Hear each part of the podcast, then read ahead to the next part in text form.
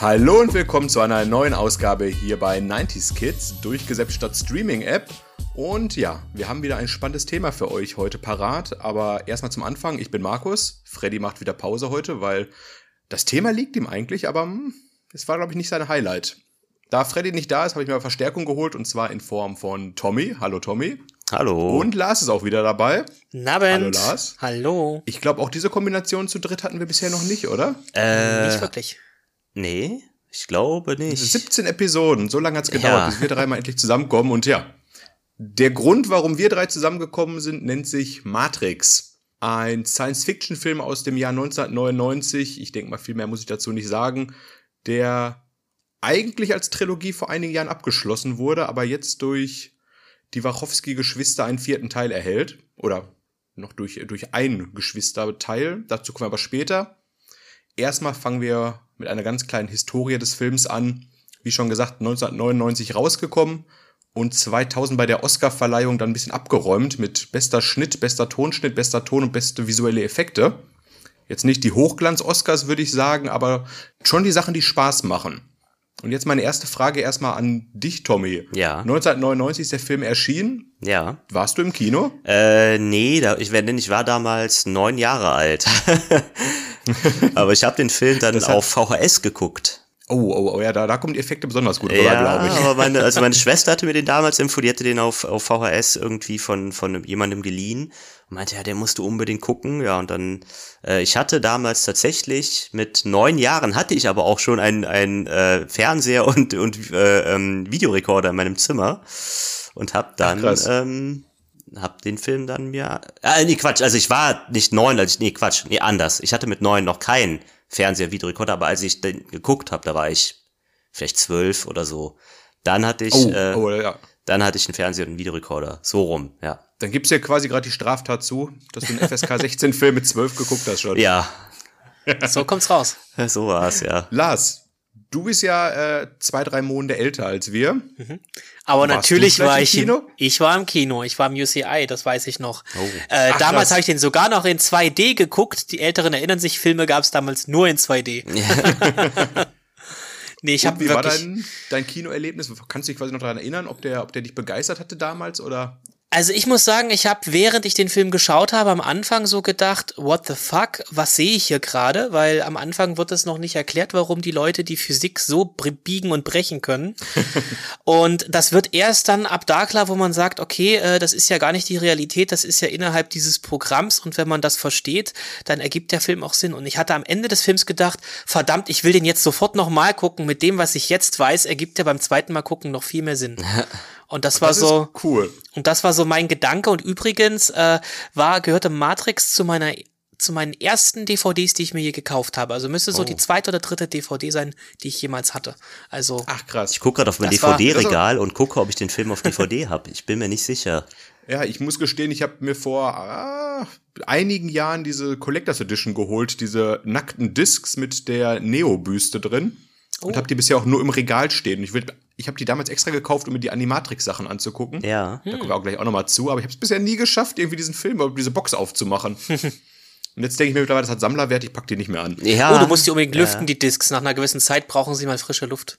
Oh, ah, wie, Weil mir ist nämlich Gassi schon eine, Herr- nee, weil mir eine Herr der Ringe Disc mal oxidiert ist und deswegen Oh. heißt, dass sich die Kleber von der von der Verpackung lösen können. Und seitdem Oh äh, gucke ich in manche DVDs wieder rein und lasse mal Luft dran. Und Ach, äh, gut, so einer wie Matrix sagst. wäre, weiß meine erste DVD ist auch mal ja nötig. Also heißt, es wäre eigentlich Oh ja, besser, es wäre eigentlich besser, DVDs nicht in der Hülle aufzubewahren.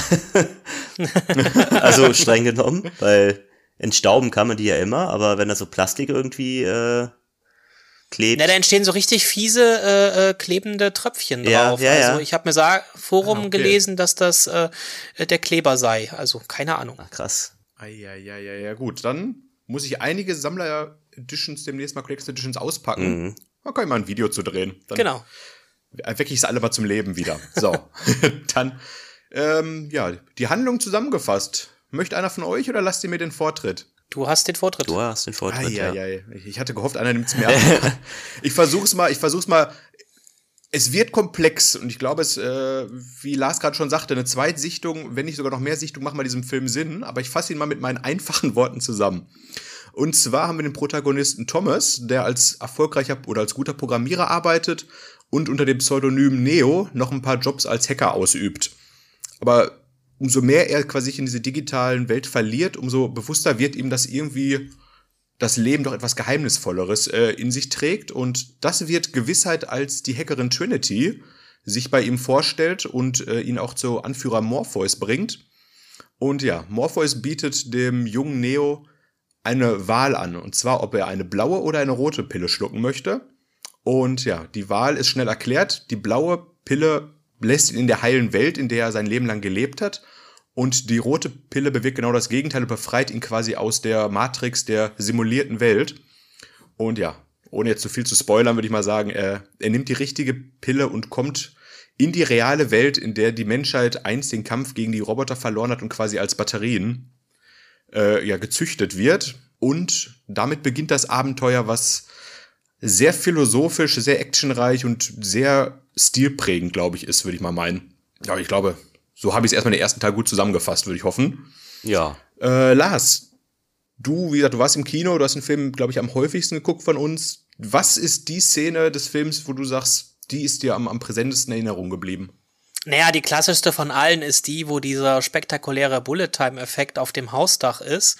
Da wird ja, ja mit dem Hubschrauber, ich glaube, das war da, wo sie versuchen, Morpheus zu befreien. Und da schießt dann der Agent und dann siehst du natürlich, wie diese Kugel wie durch Wasser wabert und äh, Keanu Reeves natürlich dann so sich so nach hinten lehnt, so viel zu weit. Äh, schön in Zeitlupe die Kamera rotiert drumherum. der am häufigsten kopierte Effekt, äh, der danach in fast jedem anderen Film auch nochmal auftaucht, ob Persiflage oder billige Kopie, äh, der bleibt drin. Wenn man an Matrix denkt, denke ich genau an diese Szene. Ja, ja, ich glaube, also ich kann nur sagen, mir geht's ähnlich. Ich weiß nicht, Tommy, wie sieht's bei dir aus? Ja, äh, diese Szene und natürlich die Szene, wo er ähm, die Kugeln stoppt in der Luft. Ne? Ah, das ist natürlich auch noch sehr wirklich im Gottmodus ist. Genau. Äh, was man auch sagen muss, ähm, die Kamera fährt herum, ist ja nicht ganz richtig. So wenn ich richtig, mich, äh, aber das sind wie viele Kameras? Es ist ein Haufen. Waren's? Das waren boah, 30, nee, waren mehr 80 ja. Kameras oder so im Kreis aufgebaut. Ja. Und genau. jede macht ein Bild, irgendwie so war das und genau. rotiert um ihn herum. Hm. Und geil gemacht, das wirklich ja geil gemacht. Ja. Also also auf diesen ja. Gedanken, auf diese Idee zu kommen, das so zu machen, das hat ja schon das Kino damals revolutioniert. Ja. Heute würde man es anders machen, wahrscheinlich den Schauspieler 3D abscannen und dann äh, eine virtuelle Kamera drumrum äh, reichen, wahrscheinlich. Aber damals war das eigentlich noch so handgemacht, wie es eben ging. Genau, ja. Genau. Ich meine, das Motion Capture Verfahren, habe ich gelesen, kam ja auch schon äh, gut eingesetzt vor. Wurde ja hinterher ein paar Jahre später auch nur von äh, Peter Jackson ja bei Herr der Ringe dann für die Zeit perfektioniert mit der Gollum-Darstellung, aber wie gesagt, bei Matrix wurde es auch schon eingesetzt und ich glaube, bei diesem Bullet-Time-Effekt, ja, es sind auf jeden Fall einige Kameras, die wirklich da um die, um die Szenerie herumgestellt wurde. Und das war nicht günstig. Ich glaube, das Budget bei, von Matrix war irgendwie bei 80 äh, Millionen oder so, glaube ich. Ja. Und die sollten doch erst von, äh, von Warner, glaube ich, 10 Millionen für den ganzen Film nur kriegen und haben einfach nur die ersten zehn Minuten gedreht, das ganze Geld verpulvert, so auf gut Glück und haben gesagt, ja hier, das könnten wir machen, wenn ihr uns Geld gebt und dadurch ist der Film ja erst zustande gekommen. Also die ähm, Wachowski-Brüder damals äh, haben da schon sehr, sehr zukunftsmäßig mitgedacht, muss ich sagen.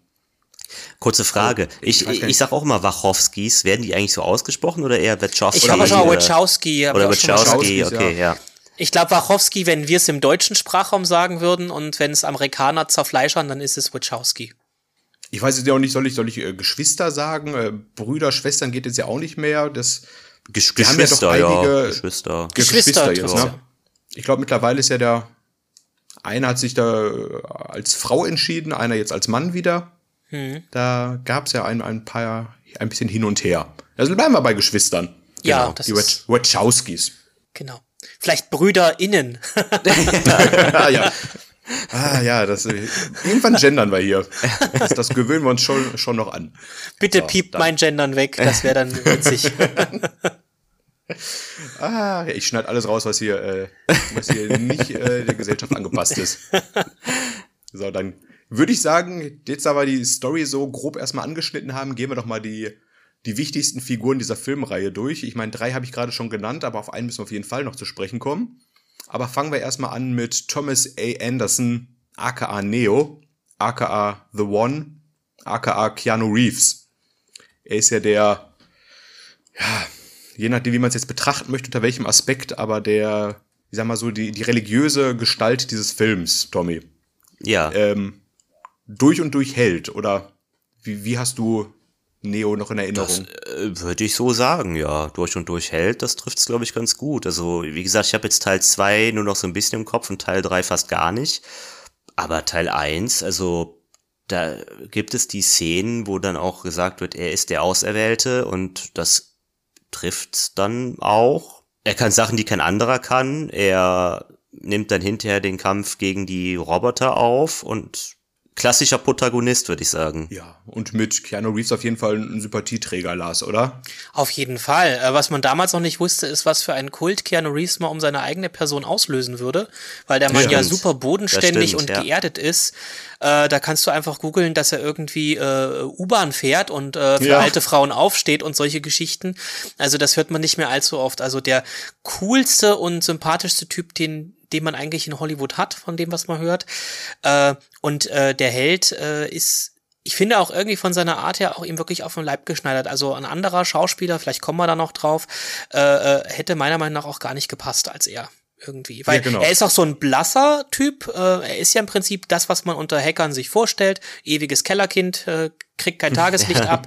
äh, dann dieses typische, dieser Keanu Reeves, wow. Ich weiß nicht, ob ihr das kennt, dieses Ja, wow, was ja, er immer ja. sagt. Ja. Ja. Äh, in äh, Bill und Ted hat er das schon gemacht. Ich glaube, mittlerweile macht er in jedem Film Wow und in Matrix macht er das auch.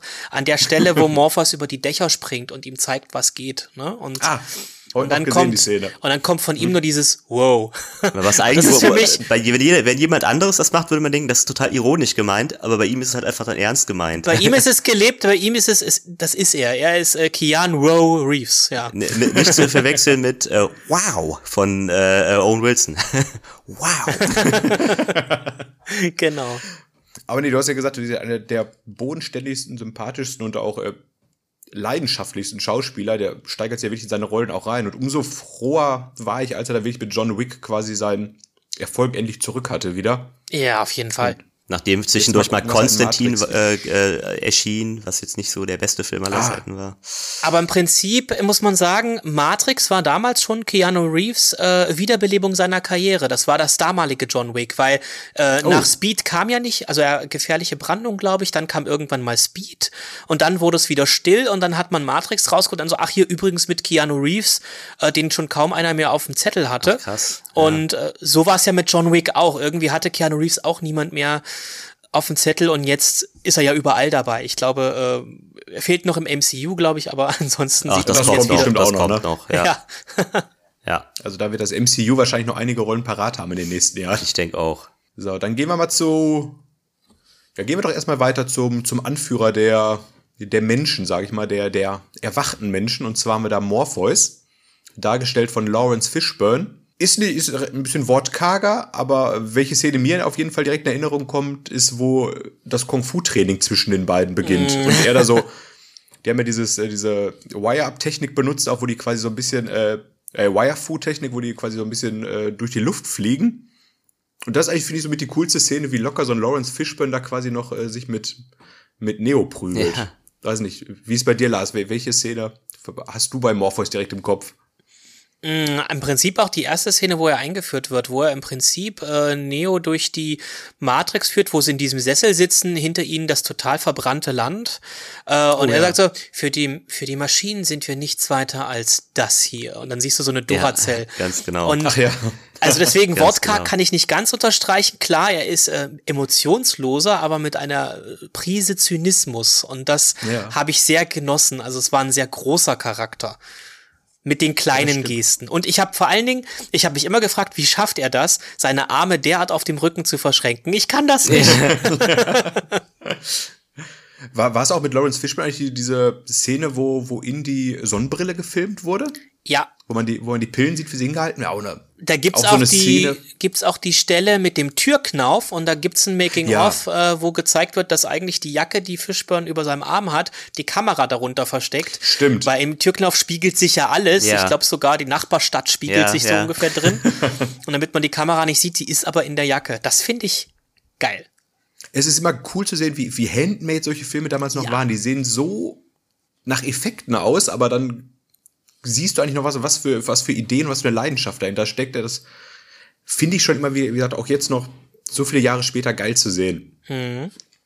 Ja. Tommy, was sagst du zu Morpheus? Äh, auch ein Fan? Oder? Äh, ja, und auch genau die Szene. Also auch wie er sagt, für sie, für, sie, sind wir- für sie sind wir nicht viel mehr als das. Und wie er dann auch die Batterie so in die Kamera dreht. Also das äh, habe ich irgendwie. Ich muss gestehen, immer, wenn ich eine Batterie in der Hand habe, mache Ja. ich das. Das ist irgendwie ganz seltsam. Also das hat mir irgendwie, weiß ich nicht, war das, war das äh, eine, eine coole Szene. Ähm, Ah, Ich liebe es ja, dass, dass wir einen Podcast leider haben und Lars und Tommy beide diese, diese Geste Ja. machen, diese, diese Ja, ja. Batterie hinhalten. Und ja, Ich genau. hatte schon überlegt, mit nicht sehen. Sonnenbrille und Lederjacke hier zu sitzen, einfach nur für diesen Film, aber es bringt ja nichts. Ja, nee, das wie stimmt. gesagt, vielleicht machen wir mal einen Podcast mit äh, Video, aber dazu demnächst mal mehr. Ja, ja. Ja, der nächste Charakter auf meiner Liste, Trinity, dargestellt von Carrie Ann Moss. Äh, ja, ebenfalls eine der Erwachten, die ja quasi Neo aus der, aus der Hacker-Szene rauslockt und zu Morpheus bringt. Mit ihr habe ich mir mich, also ich habe mich immer ein bisschen schwer getan mit ihr. Ich weiß nicht, ob es da, ob es der Look ist oder ihre Art, aber mit Trinity hatte ich immer am, am, am schwersten war ich äh, anzubandeln mit ihr. Ging es euch da ähnlich oder konntet ihr euch ganz gut mit ihr, mit ihr anfreunden im Film? Ja, ich finde, dass äh, sie wirklich ein weiblicher äh, Neo auch war, vom Look her, von der Art. Sie war knallhart und das muss man mal sagen, Ja. den Filmemachern von heute, weibliche Charaktere waren früher schon tough. Ohne dass man es machen musste. Man hat es einfach Ja. in die Geschichte gut eingebettet. Und äh, als Beispiel für coole Frauen wie damals Sarah Connor oder äh, Ellen Ripley, Trinity gehört dazu. Und äh, das ist so eine. Actionfrau, ohne in diese ohne dass sie sich wie ein Mann verhalten hat, trotzdem cool und tough war.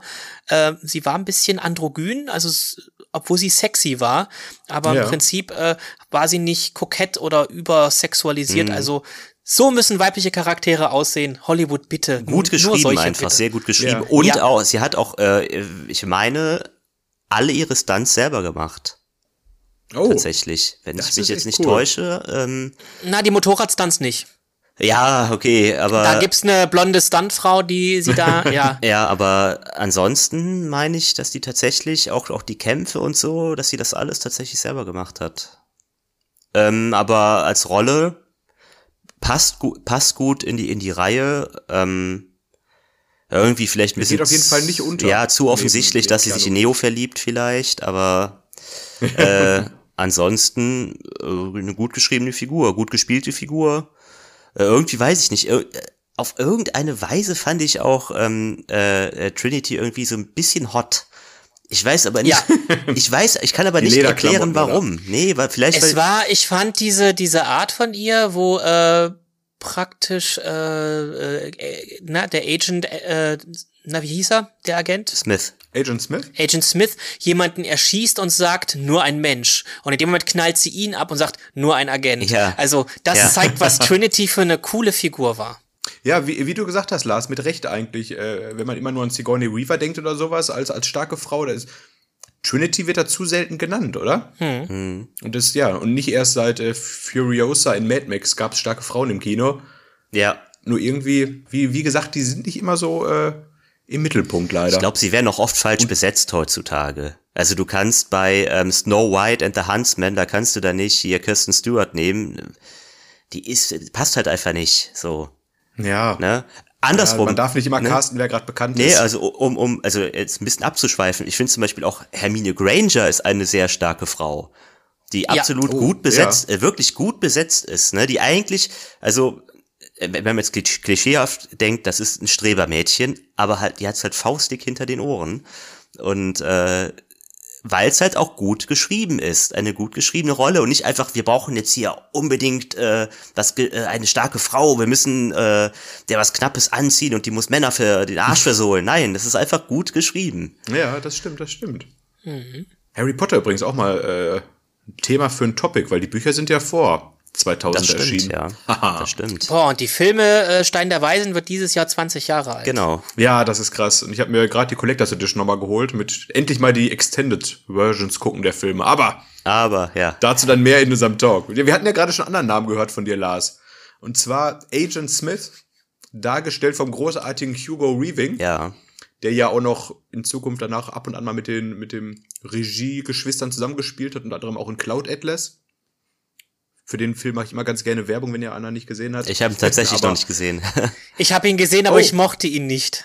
Ah, okay. Dann äh, haben alle das nicht gehört und sagen, oh, der klingt ja cool, den gucke ich mal. Aber er war visuell beeindruckend, das schon. Aber ähm, mit manchen Episoden kam ich nicht zurecht. Ah, okay. Gut, ich hatte kurz vorab das Buch gelesen, deswegen war ich vielleicht noch ein bisschen gehypt. Das Ah, okay. kann helfen, ja. ja. Aber ja, zurück zu Matrix. Keine Eigenwerbung hier. Ähm, ja, ist quasi der, der äh, personifizierte Antagonist des Films. Oder äh, er ist ein Virus, oder? Ah, nee? Antivir Antivirusprogramm eher. Es sind doch diese. An- Also, man kommt doch an, aus wessen Sicht man das sieht. Aber äh, äh, im Prinzip ist ja dieser Roboterorganismus, nennen wir ihn mal Skynet auf Matrix-Art, Ja. äh, hat ja im Prinzip den Menschen als Virus erkannt und äh, die Abweichungen aus dem Programm werden ja ausradiert. Also ist er im Prinzip aus Sicht der Maschinen ein Antivirusprogramm. Ah, okay. Okay, ja. Und das heißt, Das sagt er auch, indem er die Menschen mit einem Virus vergleicht, als er den äh, Morpheus entführte und der schwitzt und stinkt Ja. und sagt, ihr Menschen seid widerlich, ihr vermehrt euch unkontrolliert, für mich seid ihr nichts anderes als ein Virus. Und das macht's nochmal Ja. deutlich. Also, Und das ist übrigens die Szene, die ich mit äh, Agent Smith ähm, im ersten Teil so verbinde, wie er, wie Morpheus da irgendwie fast, fast, äh, äh, fast im Koma auf dem Stuhl sitzt und schwitzt, eben dann den Schweiß von dem, vom, von seiner Glatze wischt und sagt, ich kann riechen, wie ihr stinkt oder wie sie stinkt. Ja, ja. Ne, das, äh, das äh, ist auch so, so eine ganz markante Szene, wie er dann wirklich den Schweiß an den Fingern hat und daran riecht und so. Ach, cool. Ja. Ja, jetzt, wo du das erzählst, wird es mir wieder bewusst, aber den hätte ich jetzt gar nicht auf dem Schirm gehabt. Und kurze Zeit später knallt der Helikopter in das äh, Hochhaus und dann siehst du erst so in Zeitlupe, wie so Wellen entstehen und dann erst zerbersten die Fenster. Das ist auch ganz richtig, Das ist cool. wirklich geil gemacht. Also ja. Ah, geil. ja, Ja, ich hatte, als wir den Talk vorbereitet haben, hatte ich schon wieder richtig Lust, den Film zu gucken, weil ich noch wirklich jetzt lange nicht gesehen habe, aber Mhm. das werde ich leider erst nach dem Talk schaffen. Das denke ich Aber ich nach find- jedem Talk. Nach Jurassic Park habe Ja. ich auch gedacht, Alter, ich muss mal wieder was gucken. ja, Ja, ja, Wir ja. brauchen einfach mehr Zeit, ne? So. Ah. Nee, aber Aber ähm, ja, ja. Nee, ich wollte sagen, die Szene mit, mit der äh, Frau im roten Kleid ist natürlich auch so ein, Ja. ja. so ein visuelles Ding, was einem im Kopf bleibt. Gerade wenn man jetzt darüber spricht, muss ich sagen, fällt mir die auch direkt wieder ein, wie einfach an ihr erklärt wird, was, was in dieser Welt los ist. Ah, Entschuldigung, Ja, ja. Lars, du wolltest auch was sagen, ne? Ne, hörst du mir überhaupt zu oder siehst du der Frau im roten Kleid nach? Ne, so ungefähr. Ja. ja. Ja, aber ich muss sagen, äh, Hugo Weaving hat die Rolle so geil gespielt des Mr. Smith, dass ich äh, äh, in Herr der Ringe, wo er Elrond spielt, Angst vor ihm hatte. Vertraut ihm nicht. Hat aber auch ein sehr markantes Gesicht einfach, ne? Das muss man wirklich sagen. Eine ja. unglaublich hohe Stirn, also sein Haaransatz fängt ja, Ja. äh, hinter äh, am Hinterkopf ja, abgefühlt. ja. Aber Hugo Weaving ist auch so ein Schauspieler, da freue ich mich, wenn ich weiß, er ist im Cast. Irgendwie ja. Aber es ist die Art, ja. wie er redet, also auch die Art dieses monotone. Mr. Anderson, wir Hm. haben Sie erwartet und so weiter, also richtig böse. Also wow. Thomas A. Anderson, auch bekannt als Neo, der große Hacker. Genau. So. Ah, ja, das wäre erstmal, glaube ich, jetzt zu den Figuren und zu der Handlung von Teil 1 ähm, alles gesagt jetzt. Vielleicht noch ganz wichtig, Matrix Bedeutung. Ich habe einfach mal kurz recherchiert, was einfach, äh, woher dieser Begriff Matrix kommt. Und da gibt's ja so viele verschiedene Erklärungen zu. Aus dem Lateinischen heißt es übersetzt quasi das Muttertier oder die Gebärmutter. Aus der Biologie ist es eine Keimschicht, in der sich etwas Neues entwickelt. Und ja, wenn man die Mathematik betrachtet, sind es einfach Zahlen, die nach einem bestimmten Schema denselben äh, selben Regeln unterliegen. Wenn man das jetzt quasi auf den Film Matrix so ein bisschen deutet, da ist alles so ein bisschen zutreffend. Gerade wenn man jetzt an äh, Gebärmutter denkt oder sowas, man, man hat ja diese Szenen vor Augen, auch wie die Menschen da wirklich batteriemäßig äh, gezüchtet werden. Und ja, wie gesagt, die Zahlen sind ja auch natürlich diese Matrix, die grünen Zahlen, die über den Bildschirm rennen, hat jeder wahrscheinlich vor Augen, seit wir hier gerade reden. Ja. Deswegen. Ich wollte nur mal kurz reinwerfen hier für, für alle, die sich mal gedacht haben, was ist eigentlich dieses Matrix? Und ja, ansonsten hatten wir ja gerade schon angesprochen, äh, den coolen Bullet-Time-Effekt, oft kopiert, nie wieder erreicht. Und ja, gut, das Motion Capture-Verfahren.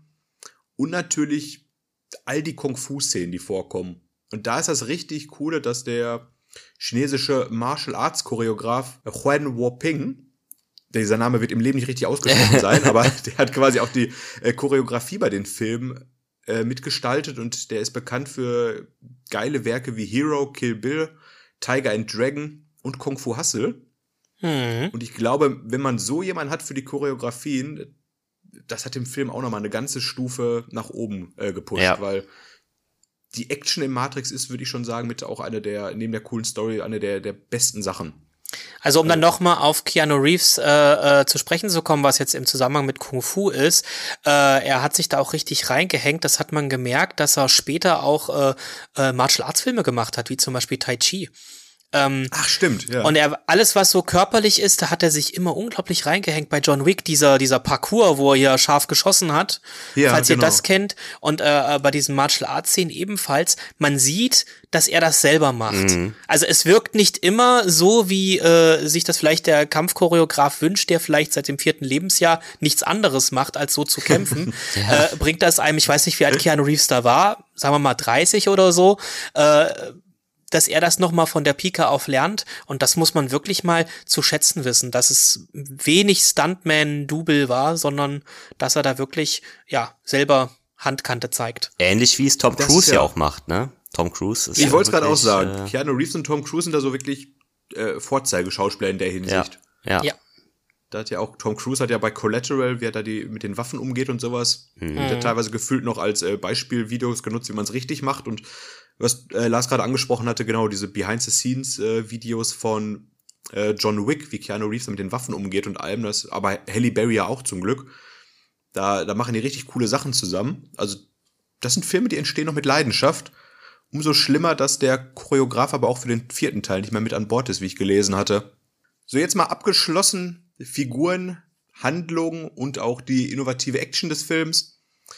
Äh, Tommy, auf unserer bekannten Werteskala von 1 bis 10. Ja. Schon mal äh, gespoilert, Freddy hat den Film mit einer vernichtenden 6 bewertet. Wie würdest du den äh, einordnen? Im gesamten Filmuniversum würde ich sagen, es ist eine 8. Im Science-Fiction-Universum ist es von der Machart eine 10. Und oh, oh, ja. Das würde ich schon sagen, aber nur, nur 8, ja. Eine 8. Ja, das ist auch schon mal zwei Zahlen auf jeden Fall, die sich sehen lassen können. Lars, wie sieht's bei dir aus? Also in Zusammenhang, was der Film für das äh, Film, also für die Filmbranche bedeutet, für die Art, wie Filme gemacht und verstanden werden und für den unglaublich äh, den Content, dass man auch 14 Tage nach dem Film noch drüber nachdenken muss, hm. auch gerade weil sehr viel Philosophie drin steckt, ist für mich der Film immer noch eine 9. Also eine 10 nicht mehr, weil es nicht dieses, es ist nicht das super duper duper Meisterwerk, so bin ich nach dem Kino 1999 nicht rausgegangen. Aber wenn ja. man bedenkt, was so in der Filmgeschichte äh, des Hollywood-Kinos passiert ist, ist das ein, einer der wichtigsten Filme mit und ich finde deswegen, der kriegt von mir eine 9, da habe ich kein Problem mit. Nee, auf jeden Fall. Ich muss gestehen, jetzt, wo wir über diesen Film reden, ich war auch erst bei so einer soliden, guten, sehr guten 8 wieder, aber wenn, wenn wir jetzt mal darüber reden, wirklich, wie prägend dieser Film doch auch war und äh, wie, wie oft zitiert und parodiert, dass ich doch äh, nach oben tendieren müsste. Mhm. Wahrscheinlich auch eine 9. Im ganzen Filmkontext vielleicht sogar, vielleicht sogar an einer 10 kratzend, weil, weil er doch viel für, für die Kinowelt gemacht hat. Aber eben Aber, nur der erste Teil, die genau, anderen beiden. Ja. Hm. Ja, ja, die, da kommen wir gleich noch zu. Da wird es auch bei mir dann dünner vom Erzählen. Ja, und hat, hat auch ähm, tatsächlich, wie, wie ihr das auch sagt, wirklich seinen Platz in der Popkultur gefunden. Umso erstaunlicher ja. ist es, dass es eigentlich eine zeitlich gesehen sehr kurze Spanne an, an äh, ich sag mal, das Franchise an sich hatte eine sehr, sehr kurze zeitliche Spanne. Weil ähm, da war auch, also es gab dann auch irgendwie nur für ein paar Jahre mal Merchandising oder so und dann war es vorbei. Irgendwie kam dann, kam da nichts mehr. Es hat sich irgendwie nichts, es ist dann einfach verflogen mit dem, mit dem dritten Teil. Hm. Ja, das stimmt, das stimmt. Dann, wie gesagt, kamen noch diese Animatrix-Filme ja, raus und dann. Und auch ein Playstation-Spiel und so. das aber auch, ne? Ja. Ja, wobei, jetzt kommt ein vierter Teil raus, ne? Ja, gut, vielleicht kommt ja. das jetzt wieder, ne? Aber, aber jetzt so die letzten zehn Jahre. nee. Achso, ansonsten, äh, Lilly Wachowski hatte damals ja noch gesagt, nee, hatte jetzt erst vor ein paar Jahren gesagt, dass sie den Film auch als Transgender-Allegorie sieht, aber 1990, äh, 1999 die Zeit noch nicht reif gewesen war für, für so ein Topic. Hm. Ah, es ist wie gesagt, wenn einer der Regisseure, Regisseurinnen das so sagt, muss man natürlich auch sagen, okay. Naja. Ist schon äh, anzusehen mit den, wie gesagt, mit den, es gibt ja diese Club-Szenen und auch mit den ganzen Ledermänteln und sowas. Da ist schon auch. Ja, aber ob das für äh, mich Transgender ist, ich meine, äh, die Person, zwar ich sag mal so, sie können natürlich in dieser Matrix-Welt sein, was sie wollen. Das ist ja im Prinzip die Grundprämisse so ein bisschen. Mhm. Aber äh, ich finde jetzt, also niemand hat dort irgendwo entweder so eine Art geschlechtsloses Dasein, ne, Neo ja. und Trinity erst recht nicht, weil sie ja dann auch noch ein Paar werden. Das heißt, da hast du im Prinzip das mit drin, aber ich weiß nicht, äh, wo da jetzt Transgender gesehen werden will. Also das, ich kann ja, da das, das nicht unterschreiben. Ja, Ein bisschen ja. Fetisch vielleicht, weil es ist ja Sonnenbrillen bei Nacht, ne, schwarze Mäntel, der ganze. Genau. Ja, das ist schon schon was, aber äh, ich kann es mit keinerlei äh, sexueller Identität oder irgendwas. Davon war der Film eigentlich gänzlich befreit. Darum ging es nicht. Es war auch nicht wichtig und deswegen spricht er vielleicht so viele an, weil er eben sich nicht in so eine Nische stellt. Ja. Gut, aber vielleicht dann mit, mit den Jahren zwischen den Zeilen als Filmschaffender vielleicht selbst mehr reingelesen, als man damals gedacht hatte. Ne? Ich sag mal, hm. bestenfalls, äh, wenn man an die Agenten denkt, also alles diese Nicht-Menschen, dann äh, würde ich das mit unterschreiben, weil was die letzten Endes sind, es sind ja sowieso weder Männer noch Frauen. Also Mr. Smith ist ja eigentlich ein Programm, äh, ein Antivirusprogramm, wie gesagt. Also der ist tatsächlich als geschlechtslos zu bezeichnen, aber es wird auch keinesfalls glorifiziert. Hm. Hm. Ja, das stimmt. Wer weiß, vielleicht machen sie es im vierten Teil anders. Ich bin gespannt. Ich bin gespannt sowieso. Ja, Aber ja. wie gesagt, wenn noch einer was anderes mehr entdeckt hat, lasst es uns wissen. Ich meine, wir könnten jetzt auch noch stundenlang wahrscheinlich auf alle ähm, philosophischen, religiösen Ansätze angehen, äh, eingehen, aber ich glaube, das wird ein bisschen den Podcast sprengen. Oder Wollt ihr da vielleicht irgendwie gerade noch mal schnell was zu sagen? Mm, das eins, was mir im Gedanken blieb, ist, was Déjà-vus äh, in dem Film bedeuten. Ja, ja. ja. Also wann immer die Matrix äh, äh, etwas zu ändern versucht, äh, wird einem ein Déjà-vu vor Augen geführt. Und es gab ja tatsächlich nach dem ersten Teil so eine kleine Bewegung von Menschen, die tatsächlich unsere Realität angezweifelt haben und gesagt haben, es gibt keinen Beweis, der widerlegt, dass es nicht alles doch eine Simulation ist. Ja, wenn Film sowas schon schafft, das ist, also das muss man wieder einen Hut absagen, Hut ab. Übrigens auch sehr cool, äh, ganz sehr cooles Album, jetzt nicht das Beste, aber ein cooles Album von Muse, äh, ähm, Simulation Theory. Kann ich nur, oh, ja. nur mal. Da sieht man wieder den Einfluss auf die Popkultur mhm. generell, ne? Mhm. Und ich hatte den Film damals im Religionsunterricht geguckt und glaube ich ein halbes Jahr haben wir den besprochen. Ach, krass. Von Trinity der Dreifaltigkeit bis hin zu äh, Neo the One als Jesus-Figur und allem. Ja, ja. Also wer sich mit diesem Film beschäftigen kann, ich zitiere nochmal Lars, ein zweites Mal gucken, das macht da Sinn. Ja. Da kann man so viel noch entdecken und wahrscheinlich auch beim dritten und vierten Mal. Was wir nicht entdecken können, egal wie oft wir den Film gucken, Chapeau für diese Überleitung, Markus, ist Will Smith in der Hauptrolle. Und ja, das liest man immer wieder, diesen äh, Trivia Fun Fact. Äh, er hätte die Chance gehabt, hat aber, glaube ich, abgelehnt und sich aber auch nie geärgert danach, weil er meint, ja, Keanu Reeves hat das schon ganz geil gemacht. Ja, gut, er hat halt Wild Wild West gedreht stattdessen, ne? Ich wollte gerade sagen, er hat sich geärgert, weil er hat Wild Wild West gemacht. Ja, ja ich äh, glaube, er hat sich einfach geärgert, weil er diesen Film gemacht hat. Ich glaube, er hätte lieber ohne Paycheck zu Hause gesessen und einfach nichts gemacht. Das wäre ihm auch lieber ja, gewesen. Ja, aber immerhin, immerhin hat es seine Gattin in äh, die Matrix-Filme geschafft. Ab Teil 2 ist ja Jada Pinkett Smith oh, dabei. Stimmt, stimmt, ja. Und auch im vierten ist sie wieder mit dabei, oder? Stimmt. Das ich weiß ich noch nicht. Hatte ich im Cast gelesen. Heute noch. Aber lege man Hand jetzt nicht für ins Feuer, aber ich. Das stimmt, das stimmt. Ja. Aber ich glaube, der gute Will, den haben wir jetzt alle nicht vermisst. Also ich könnte es mir nicht mal vorstellen, gerade ob das was geworden wäre. Also er hätte zumindest nicht wow gesagt, das ist ja. sicher. wow. Aber ich glaube, dass Will Smith, naja, ich glaube aber eher, dass er das dann, hm, ich weiß nicht, wie ich das jetzt ausdrücken soll, äh, äh, auf seine Will Smith-Art gemacht ja. hätte. Verdammt! Oder irgendwie ja. sowas. So dieses, ja. es, er, er spielt halt auch so ein anderes Klischee. Ne? Viele sagen ja, Will Smith spielt auch, bis auf wenige Ausnahmen, meist sich selbst. Hat man ja in äh, Suicide Squad auch gesehen, wo er mhm. Deadshot spielt, wo man sagte, es ist nicht Deadshot, es ist Will Smith mit ja. einer Knarre. Und irgendwie habe ich das Gefühl, dass er als, als Neo auch so gewesen wäre. Da wäre irgendwie ja. Mr. Fresh Prince. Kitching! Also, ich, weiß nicht, ich wollte gerade sagen, ein bisschen mehr augenzwinkernder Humor noch, ne? So ein bisschen. Es hätte vielleicht eine Toughness gehabt, aber ob Will Smith Kung Fu äh, äh, so hingekriegt hätte, ich glaube, das wäre so ein brutaler Streetfight geworden. Ich kann jetzt Streetfighting. Ja, so. genau, ja. genau. Das, das ist übrigens auch so eine Szene, die ich, die ich dann, äh, als er das Programm startet und dann aufwacht und sagt, ich kann Kung Fu. so ganz, ganz salopp. Beweise es. Und dann kommt nämlich Beweise es. Ja, das fand ich gut. Genau. Ja. Ja, dann, äh, wie Tommy angesprochen hatte, ging recht schnell das Franchise weiter und zu Ende mit den Fortsetzungen Matrix Reloaded und Matrix Revolutions. Und wie gesagt, noch die, ich glaube, acht Anime-Kurzfilme in der Animatrix-Reihe, die Vor-, Mittel- und Nachgeschichte so ein bisschen alles rum, drumherum erzählen. Äh, die beiden Fortsetzungen. Ich glaube wirklich, ich habe jede Fortsetzung nur ein einziges Mal geguckt. Deswegen, ich habe mir heute nochmal die Zusammenfassung angeguckt von allem und es war mir auch alles präsent, aber ich versuch's mal, ich versuch's mal, wie gesagt, ganz leicht zusammenzufassen.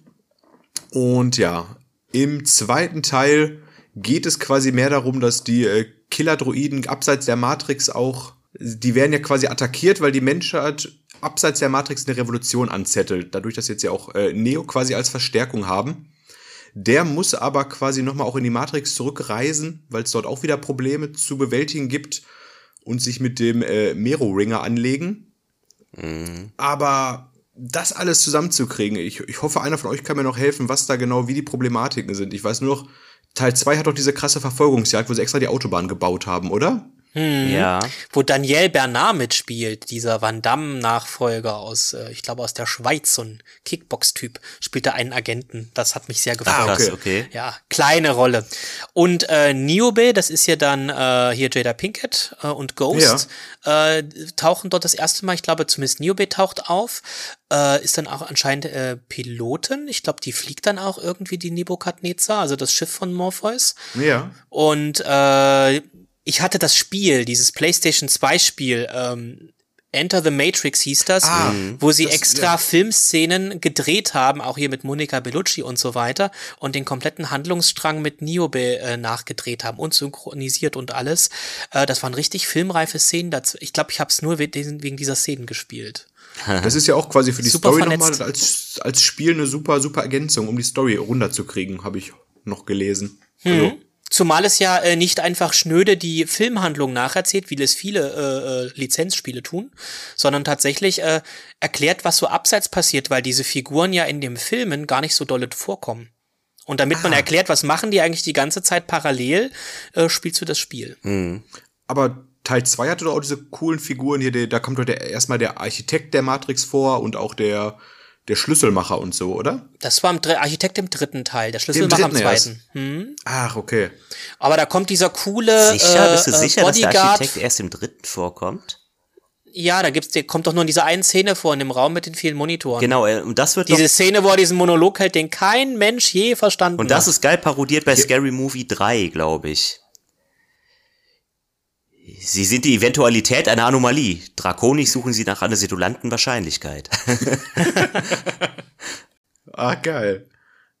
Nee, aber es ist, äh, keiner kommt mehr mit. Das, das fasst für mich Teil 2 und 3 als Kind zusammen. Ja. Also gut, ich war dann, wann kam der zweite raus? 2003, glaube ich. Da war ich dann 14 oder so. Und das war dann deutlich mehr Action, aber nicht mehr so, nicht mehr schön erzählt. Ja. Also es auch nicht mehr schön Spaß gemacht, weil äh, ich erinnere mich an die äh, Motion Capturing Sachen. Du hast das vorhin schon mal erwähnt. Und ja. da gibt es im zweiten Teil diese Szene, wo sich Mr. Anderson immer mehr vervielfältigt. Ja, das und auf ist aber Spielplatz das, prügeln ja. die sich. Die Idee ist gut, aber du siehst an äh, Keanu Reeves Figur, das sieht aus wie ein Gummimann. Ja, das also stimmt. Also praktisch, ja. das wirkt alles das nicht stimmt. richtig echt. Besonders wenn er sich so irgendwie verrenkt und dadurch wird das ungewollt lächerlich. Mhm. Es ist ein Gummimensch und das, das fand ich schade. Aber ich finde, das ist die Szene im zweiten Teil, wo er dann auch mit der Stange da kennt, also die Stange benutzt oder was, also Straßenschild oder was das ist und die alle weghaut. Genau. Und dann so oh, und dann diese in den Boden rammt genau. und dann so an den anderen entlang rennt. Ja, das war ganz genau. Die Ideen, die Ideen waren geil, aber die Technik war dafür noch nicht gemacht und deswegen haben sie sich das im ersten Teil sowas gespart und, und wie ihr schon sagtet, ihr beiden, äh, es war viel handgemacht. Ja. Was trotzdem ja. wie ein digitaler Superscheiß aussah, im positiven Sinne. Mhm. Und jetzt haben sie es eben versucht, digital zu machen, um eins draufzusetzen. Mhm. Und dafür war das Kino noch nicht so weit. Heute würde das ganz anders aussehen. Das stimmt, das stimmt. Mal gucken, ob es irgendwann die Reboots gibt, aber. Mit oh, Will Smith. Bitte nicht. nee, schlimmer, mit äh, Jaden Smith. Oh. ja, ja, ja. Ah, noch so, so ein Karate Kid 2.0, ne? Nee, aber ich. Wo übrigens äh, Jackie Chan sehr gut gespielt hat, was unterm Tisch fällt, weil einfach der Sohn von Will Smith so. Er bringt ihm Kung Fu bei. Er sagt sogar, dass er ihm Kung Fu beibringt. Der Film heißt Karate Kid. Mehr muss ich zu dem Film ja, nicht sagen, okay. als Jackie Chan-Fan. ja. So, ähm, ja, ein paar Jahre später direkt dann das äh, vorerst, das, äh, ja, das einzige Ende der Trilogie. War der dritte Matrix-Teil Matrix Revolutions. Da bin ich noch schlechter an der Geschichte dran als gerade schon bei der zweiten. Ja, da geht's auch wieder um den Kampf zwischen Menschen und Maschine. Und äh, ja, am Ende rast Neo mit dem neuen Raumschiff einfach nur zu den Maschinen rein und macht mit denen einen Handel aus, oder? Und zum einen ja, zum anderen wird die Stadt Sion, die letzte Stadt der Menschen, äh, von den Maschinen belagert. Also Ja. du hast ja im zweiten Teil, siehst du ja zum ersten Mal Sion, von dem sie im ersten Teil immer nur reden, was ich cool Ja. finde, dass man es dann sieht. Und da baut sich ja dieser menschliche Widerstand auf. Sie wissen, der Angriff wird kommen. Und dann rüsten die sich so mit diesen ganzen Robotern aus, mit diesen riesigen Waffen und versuchen dann dieser nicht enden wollenden äh, Armada von äh, Drohnen oder was das sind, dann eben äh, Einhalt zu gebieten. Was auf der einen Seite cool war, aber dieser Kampf nimmt, ich glaube, ein Drittel des ganzen Films in Anspruch, wenn es reicht. Ah. Und deswegen habe ich, wenn ich an den Film denke, nur zwei Szenen im Kopf. Diese, wo die äh, die ganze Zeit an den Himmel ballern, wo diese ganzen Viecher ankommen. Ja. Ja. Und die zweite Szene, äh, wo Neo und äh, Mr. Anderson ihren finalen, äh, ich nenne es mal Dragon Ball Z-Kampf, äh, bei Regen und Nacht in der Häuserschlucht haben. Also, dass Neo da keine äh, gelben Super Saiyajin-Haare kriegt, ist auch alles. Und den Kampf verliert er doch dann sogar, oder? Ich glaube, dass er den gewinnt, bin mir aber nicht sicher. Achso, ich dachte, Aber Neo wird, aber Neo wird, äh, extra. Neo wird in der Realität äh, sehr schwer verletzt. Äh, er wird ja auch, er, er blindet ja auch. Und das Ja. fand ich dann sehr viel religiöses Geschwurbel. Das finde ich übrigens. Also, wo er zu sehr nach Jesus auch wird. neben ihm am Cockpit, ne? Genau. ich hatte, Und er, am Ende geht er doch ins, ins, ins Licht und ein Kreuz erscheint doch bald auf seinem Rücken da. Also, ich habe, ich habe, äh, ein bisschen mit einem Holzhammer. Ich habe ewig gebraucht, um ähm, den dritten Teil dann endlich mal zu sehen. Und da war ich bei einem Kumpel und seine Brüder haben gerade den dritten Teil irgendwie auf damals noch Premiere geguckt. Und äh, ich meinte so, oh, ich habe den noch nicht gesehen, ne? Und er meinte so, ja, wir haben den schon dreimal geguckt. Meinte ich, ja, nee, nichts verraten. Und er meinte, also ich hatte noch nicht ausgesprochen nichts verraten, sagte der eine, ach, ist nicht so schlimm, kann, lohnt sich nicht. Trinity stirbt und Neo bekommt die Augen rausgebrannt. Denke ich mir, ja, Dankeschön. Richtig gespoilert. Das war der übelste Spoiler, den ich je bekommen habe. Äh, nicht sowas wie verrat die ja Titanic geht dass- unter. ja. ja. Hast du noch Spaß am dritten Teil, Tommy? Äh, äh, ja, äh, ich fand, also ich kann ehrlich gesagt mich an fast gar nichts mehr erinnern, aber das, was Lars gerade sagte, die Szene, wo die da übertrieben krass rumballern mit ihren Geschützen, daran kann ich mich erinnern. Das war nämlich auch genau die Szene, wo ich a- bei meinem Kumpel ankam und die Brüder das gerade geguckt haben. ah, Und am Ende sitzt doch das Orakel mit dem Architekten auf einer Bank, oder? Genau. Und die haben diesen Waffenstillstand vereinbart Okay. mit den Menschen. Genau. Das ist ja das, was hier- Markus meint. Genau, und Agent Smith ist ja irgendwie ausgerastet und der war gegen Mensch und Maschine am Ende. Und den haben sie ja quasi ausgelöscht in Kooperation und ja. Dadurch gab es dann diesen Waffenstillstand, glaube ich. Okay. Ja, wer in die Matrix wollte, durfte. Irgendwie so in die Richtung ging das. Genau, wer will, kann raus, wer will, bleibt da und Wer will, macht Teil 4. ja, bevor wir, bevor wir mal einen äh, Blick auf das Wiedererwachen werfen, würde ich sagen, machen wir jetzt erstmal hier kurz unseren Cut für unser spannendes Filmquiz, Ja. bei dem ich jetzt schon Angst habe, nur noch eine Ich Antwort auch. zu Ich geben. habe auch einen ganz schlechten Schnitt bei Quizfragen, aber gut. Ja, aber du hast gerade die Geschichten von äh, Teil 2 und 3 deutlich besser erzählt als ich, Lars. Aber wer unsere Fragen kennt, weiß, vielleicht bringt das auch gar nichts. Das bringt gar nichts, glaub mir. Ja. Die Pillen sind rot und blau. Äh, welche Schuhgröße hat Neo? Nee, welche Marke war der Schuh? Das kommt Das stimmt. jetzt. Ja, Ich übergebe das, äh, das Wort an Tommy, unseren heutigen Quizmaster. Die Regeln, ja, ich hau mal kurz die Regeln raus. Es gibt Multiple-Choice-Fragen, die Lars und ich beide beantworten, immer in abwechselnd angefangen. Und wer am Ende die meisten Punkte hat, ist der glorreiche Sieger und der andere hat aber das Recht gewonnen, das nächste Mal fünf Fragen vorzubereiten. Tommy, Jo, Leg dann los. äh, sollen wir erstmal festlegen, wer als erstes antwortet. Ich sag, La ja, ich, das darfst du. äh, dann antwortet Lars zuerst. Okay, Frage Nummer eins. Wann gab Lilly Wachowski eine Presseerklärung über ihr Coming-out heraus, in der sie mitteilte, transgender zu sein? 2014, 2015, 2016 oder 2017? Was für eine Frage zum Anfang. ich habe nicht mal gewusst, dass das. Habe ich heute das erste Mal gehört. Was war 14, 15, 16 oder 17? Mhm. Mm, Ich sag 17. Ah, Ich würde vorher sagen, weil Andy, der Bruder, der war ja später der Nachzügler. Das heißt, sie hat ja quasi, glaube ich, das vorgemacht. Deswegen tendiere ich eher zu 14 oder 15. Und ich sage 15. Und es steht 0 zu 0. Es war 2016. Weil Lana Wachowski hat sich, äh, also es steht jetzt hier nicht, ich meine, das habe ich noch im Kopf von der, von der ähm, äh, Recherche. Ich meine, sie hat sich schon 2010 tatsächlich geoutet. Ach, doch, so rum war das Ja. dann. Ach, der, ich sage, ich blick da nicht mehr ganz durch. Ja, aber sei es drum. Ne? Ist jetzt, war jetzt auch nur, jetzt geht es wirklich inhaltlich um, um, um Matrix. Also das war jetzt nur mal zum, War zum Warmwerden. Ach, stimmt, zum Lana und- Warmwerden, Lana und versteht ihr? Lana und Lilly hießen die beiden ja, ne? genau. Und, ach, durcheinander gebracht. Ja, da kommen wir zu Frage Nummer zwei.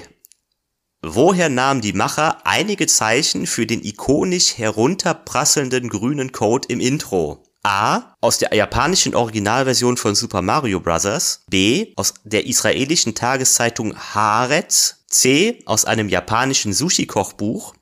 Oder D. Handelt es sich um Geburtstage einiger Crewmitglieder? Ah, also ich weiß ja, dass, ich weiß, dass die viel Einfluss generell aus äh, Anime- und Manga-Bereich hatten. Was war das erste nochmal? Entschuldigung. Das erste war äh, die, die japanische Originalversion von Super Mario Bros. Dann bleibe ich dabei. Das klingt schön nerdig. Ah, Nee, das glaube ich nicht. Irgendwas war doch noch japanisch gewesen. Was war C? Äh, C war japanisches Sushi-Kochbuch und D waren die Geburtstage der Crew. Also D schließe ich aus. Kochbuch wäre auch.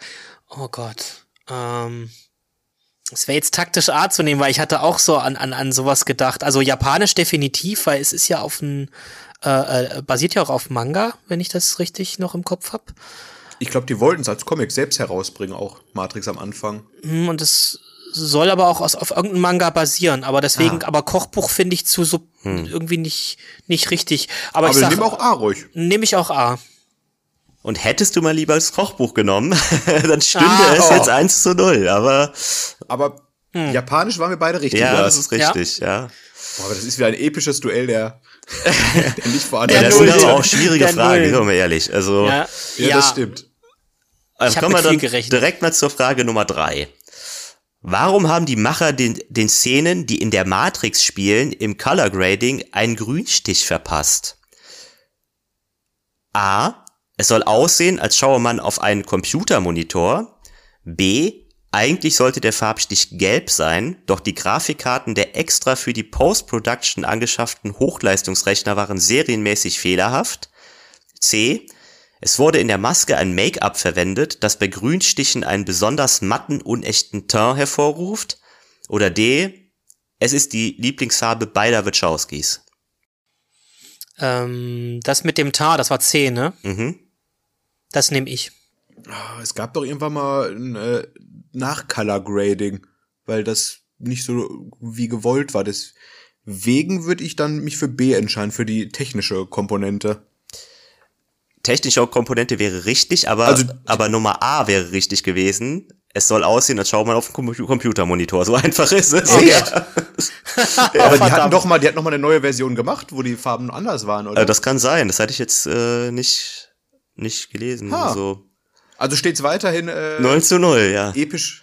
Boah, Lars, wir rasieren heute hier. Ja, ja. Dann kommen wir doch zu Frage Nummer 4. Welch, Kommen jetzt die einfachen? ähm, Das war die einfache. hm, ja, wie man es nimmt. Welchen Handkniff nutzten die Macher, um zu Beginn des Films darzustellen, dass Thomas Anderson nicht in die Matrix passt? Also als die, die Person Thomas Anderson. A. Keanu Reeves wurde in der Post-Production gespiegelt dargestellt.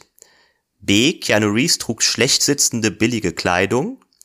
C. Keanu Reeves wurde, wurden ganz leichte Dosen von Halluzinogenen verabreicht, um ihn in kleinen Maßen panisch werden zu lassen.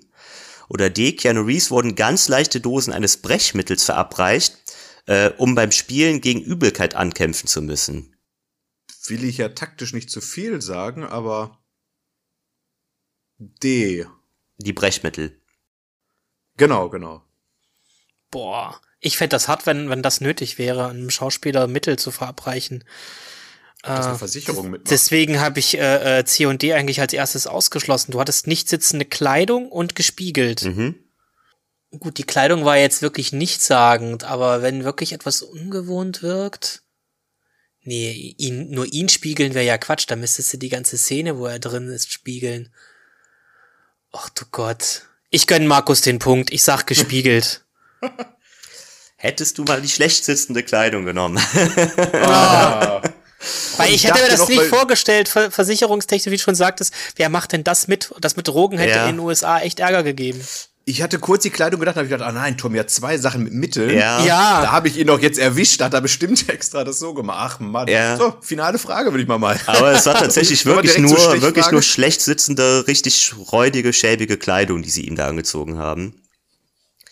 Diese, diesen ganzen, ja diesen ganzen. Trott, dieses Stromberg-Bürohaftige. Ja, ja. Da kommen wir zur, Es läuft, es läuft. kommen wir zur Frage Nummer 5. Welche Besonderheit gibt es bei Neo, die nur am Ende des Films nicht zutage kommt? A. Seine Sätze beinhalten nie mehr als fünf Wörter. B. Er blinzelt nie mehr als einmal. C. Er spricht nie mehr als fünf Sätze am Stück. Oder D. Er benutzt nie sein linkes Bein zum Kämpfen. Bitte, Lars, ich gönne dir den Punkt. Ich sag mal A. Och nein, ich wollte auch A sagen. Aber das macht's ja, das ist ja blöd. Ah. Also A, nie mehr als fünf Wörter, Ja. B, nie blinzeln, C, nie mehr als fünf Sätze am Stück oder D, er benutzt nie sein linkes Bein zum Kämpfen. Ich hätte A genommen, aber ich. Ah, nimm's, vielleicht wird's eins zu eins, das wäre ja witzig. Ja doch, dann nehme ich, dann nehme ich auch A. Es wären die fünf Sätze am Stück gewesen. Echt? Ich weiß, dass er Wer wenig geredet. Sowas. Ja. Ich weiß, dass er wenig geredet hat. Ich habe versucht, mir jetzt gerade Neo-Zitate, äh, aber äh, da kriege ich nichts. Also viel gesagt Ja. hat er wirklich nicht. Ganz am Ende, äh, ganz am Ende hält er eine längere Rede. Das ist das einzige Mal, als, äh, wo er mehr als fünf Sätze am Stück redet. Weil ich hätte Ich gedacht, gedacht, dass er nie so viele Sätze sagt, ja. Hm. Ah, ich habe nur gedacht, fünf kommt zweimal vor, da muss eins von den beiden richtig sein. Das mit den fünf Wörtern hat irgendwie Sinn gemacht. Hm. Ja. Ja, eine epische Runde. Nicht eine Frage richtig. Tommy, Ja. die Fragen waren zu schwer für uns. Ja, das war. Ja, ich hatte, ich hatte die einfache Frage, äh, welche Rolle sollte es Will Smith spielen? Ja, ja, ja. ja. Oh. Da- Das wäre mein Niveau. ja. Das habe ich mir schon gedacht irgendwie, ja. Hm. Ich dachte, es ging um Huang, Huang Ping oder so als Choreografen hat es als Frage drin. Ach so. Ja. So, jetzt, jetzt So, und dann. kommt noch, eine- hast du noch eine Steche? Ich habe Schätzfrage hab, ich du hab eine. Schätzfrage und zwar, ihr erinnert euch an die Szene im ersten Teil, die ich auch erwähnt habe, wo Neo die Kugel in der Luft aufhält und da klar ist, er ist der Auserwählte. Es gibt, ein Jetzt kommt wie viel Kugeln. es gibt einen Shot von der Seite, wo er eine Kugel aus der Luft greift und jetzt kommt's. Wie viele Kugeln sind in diesem Shot zu sehen? inklusive der, Hast du gezählt? Inklusive, ja, habe ich, ich habe extra das Bild angehalten und gezählt. Und äh, er nimmt sich die Kugel, also inklusive der Kugel, die er sich wegnimmt. Mhm. Okay, ich lese vor. Lars tippt 25, Markus tippt 13. Und es sind 10 Kugeln. Damit hat Markus. Hat Markus Oh. gewonnen. damit hat Markus Nur 10? gewonnen. Ja, tatsächlich. Ich hätte jetzt versucht, irgendeine biblische Zahl oder so mir auszudenken, die da Ah, okay, du hast da mehr, äh, ja. Also ich Ich hoffe, habe ich habe gehofft, mich, dass er, dass, dass Tommy echt lange zählen musste, habe Ja. ich ihm jetzt gerade gegönnt. Das war mein Gedanke. Es war ein knappes Duell. die Fragen waren aber, auch auf jeden scheiße Fall. asozial, das muss man wirklich sagen. Ja. Ja, die, die waren Das konnte man einfach nicht Also, wissen. Das konnte man wirklich alles ich hätte, nicht wissen. Das ich hätte, ich hätte sowas gedacht wie, äh, äh, weil es gab ja zum Beispiel auch die Information, dass äh, Nokia äh, beauftragt, ich glaube, es war Nokia, Ja. extra ein Handy für für Matrix zu bauen, dass du irgendwie auf sowas eingehst Ja, oder so. ja, hatte Das ich auch tatsächlich überlegt. Schnips-Handy, ja, ja. tatsächlich überlegt, ja. Also, es klingt nicht so, aber Lars und ich haben uns wirklich auch gut vorbereitet auf den Talk. Wir hätten Sachen gewusst. Ja. Ich habe die, Ku das ist wieder so wie eine Herkules-Frage. Wie viele Sterne sind, stehen im eigentlichen Ja, Planeten? ja, Und jetzt musst du ja ja. Kugeln zählen. Das, oh. Aber krass, ich hätte, als ich 13 eingetippt habe und du 25, habe ich gedacht, oh nein, das waren vielleicht doch, vielleicht hätte ich 40 schreiben sollen. Ja, Ah, ja gut. Ich äh, danke dir für die Fragen, Tommy. Ich freue mich auf die Fragen von Lars im nächsten Talk. Und ja, zum Abschluss würde ich sagen, wagen wir jetzt nochmal einen kurzen Blick auf die, äh, auf die Fortsetzung der Trilogie mit äh, Matrix Resurrections. Zu Deutsch die, die Wiedererwachung. Und ja, der jetzt bekannte Cast ist. Das ist der deutsche, D- echt? Nein, nein, äh, Entschuldigung, ich habe das Wort Ach so, übersetzt. okay, ich dachte schon. Für. Oh Gott. Also noch heißt der nicht so, aber. ich würde es den deutschen Filmen, also den. Eher wieder Auferstehung oder sowas. Ja. ne? Ja, genau. Also der, der zweite heißt ja auch zum Glück nicht Matrix nachgeladen. Ja. Aber ich sag nur Tor, Tag der Entscheidung. Ja. Naja, The Return of the First Avenger, und das war der deutsche Titel. ja, das, also, wirklich, das ist, so- das ist so schlecht, ja. Äh, nein, nein, alles gut. Noch hat der Matrix-Titel auch seinen Bestand im Deutschen. Und ja, Keanu Reeves ist wieder mit an Bord und auch äh, Carrie Ann Moss ist wieder mit dabei als Trinity und Neo. Mhm. Und ansonsten gibt's ein paar neue Gesichter mit. Neil Patrick Harris ist unter anderem dabei. Ja. Äh, ja, Morpheus haben sie leider ausgetauscht. Den spielt nicht mehr Lawrence Fishburne, den spielt. Äh, wie heißt er nochmal? Karim irgendwas der Zweite, ne? Hier der Black Manta-Typ. Ja, ja, ich, ich habe mir den Namen jetzt hier nicht reinkopiert. äh, Er ist nicht der einfachste Name. Oh, okay. Aber warum sie Lawrence Fishburne ausgetauscht haben? Ja, ich glaube, Vielleicht wollten sie es storytechnisch verjüngen. Ja, und ich Schade. glaube, Lawrence Fishburne, der hat doch irgendwann einen Schock bekommen, als es hieß, seine Tochter dreht Pornos. Ah, das ist aber jetzt auch schon ein paar Jahre her. Ja, aber, äh, aber er hat ja äh, in John Wick tatsächlich ist er auch vorgekommen und das war ja diese Reu Matrix-Reunion Ah. so ein bisschen. Ach so. Oh, nichts verraten. Ich habe nur den ersten Teil gesehen von John Wick. Ich muss die anderen beiden Ich noch gucken. den glaube, das kommt, erst. kommt das nicht sogar im ersten vor? Es kann aber auch der zweite sein. Irgendwo auf einem Dach steht er und züchtet Tauben oder so. Ach, Oh, ja. stimmt, da habe ich noch was drüber gelesen. Aber ja, bisher können wir nur was zum Trailer sagen vom vierten Teil und ich bin nicht so gehypt, muss ich gestehen.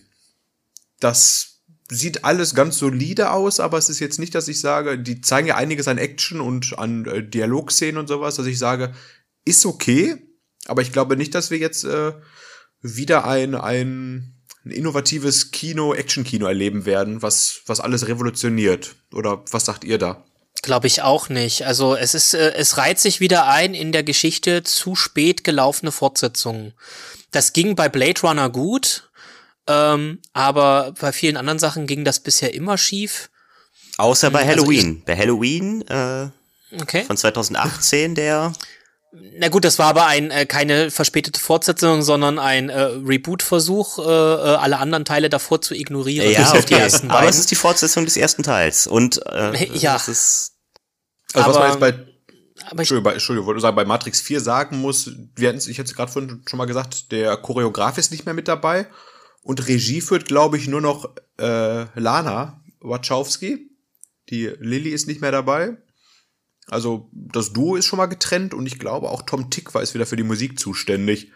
Der hat jetzt nicht die mit Matrix-Filmen was zu tun, aber der hat bei Cloud Atlas zum Beispiel die Musik gemacht. Äh, es ist, es ist ein anderes Team dahinter. Und das ist, glaube ich, nicht so gut, würde ich meinen. Also ich glaube, dass das. Ich bin auf die Story gespannt. Ich muss dafür auch nochmal den dritten Teil sehen und auch, also eigentlich muss ich mir alle drei nochmal angucken. Ähm, Ja. Aber was, was ich im Trailer geil fand, war die Musik. Und ich habe das, Ah, ich habe cool. das Lied dann äh, gegoogelt und ähm, bin auf YouTube gelandet und habe das dann auch da gefunden. Es gibt da nur, glaube ich, ein Video von und die Kommentare darunter, wer ist auch hier wegen des Matrix-Trailers? das, Ah. das war wirklich, äh, ja, es ist so ein alter, ich glaube aus den 60ern, 70ern. Sehr cooler Song. Ah, okay. Das ist schon wenigstens schon mal ein kleines Highlight. Ja.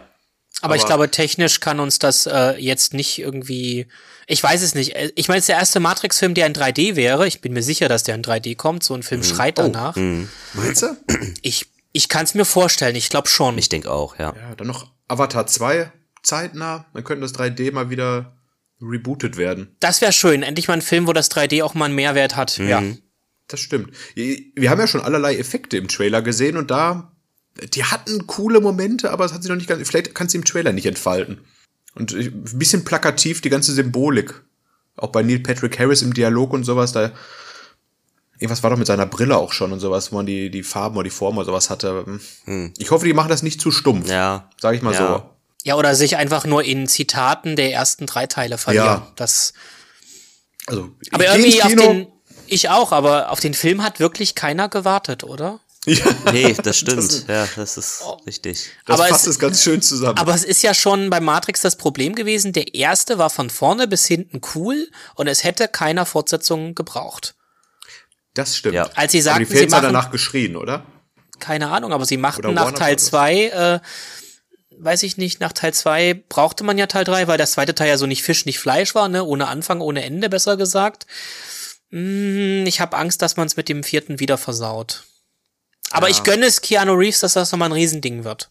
Mhm. Oh, Und den äh, Wachowskis oder dem einen Wachowski auch, die sind ja auch von Hollywood äh, verstoßen.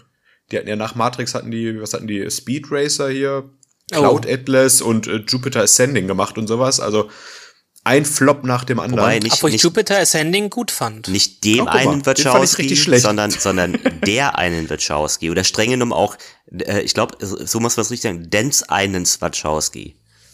Hey, Ich glaube, das ist die korrekte Art zu gendern. Und mit diesem mit dieser Gender-Erklärung äh, würde ich sagen, überspielt dich auch der Jingle schon Ja, äh, ja, langsam. ja. Außer habt ihr noch was abschließend zu sagen, sonst zur Matrix-Trilogie oder Quadrologie bald oder ich weiß gar nicht, was danach kommen würde. Viel Glück. ja. Das ist ein wunderschöner Abschluss. Viel Glück mit Teil 4. Wir werden berichten. Ich glaube, ganz kurz, anderes Schlusswort noch. Im Prinzip sitzt, äh, wer, wer, Lilly Wachowski, oder wer macht den Film? Lana, einer von beiden, sitzt da. Ich glaube Lilly jetzt. Ne? und hat dann so ein Bündel Nee, hat dann so ein Bündel Geld und, und lässt das so durch die Finger gleiten und denkt sich, für uns sind die Zuschauer nicht viel mehr als das. und genau deshalb haben sie den vierten Teil gemacht. Wir verschwinden jetzt wieder in unserem Rabbit Hole und ja, genau. folgt dem Kaninchen. Bis zum nächsten Mal. Ciao, ciao. Tschüss.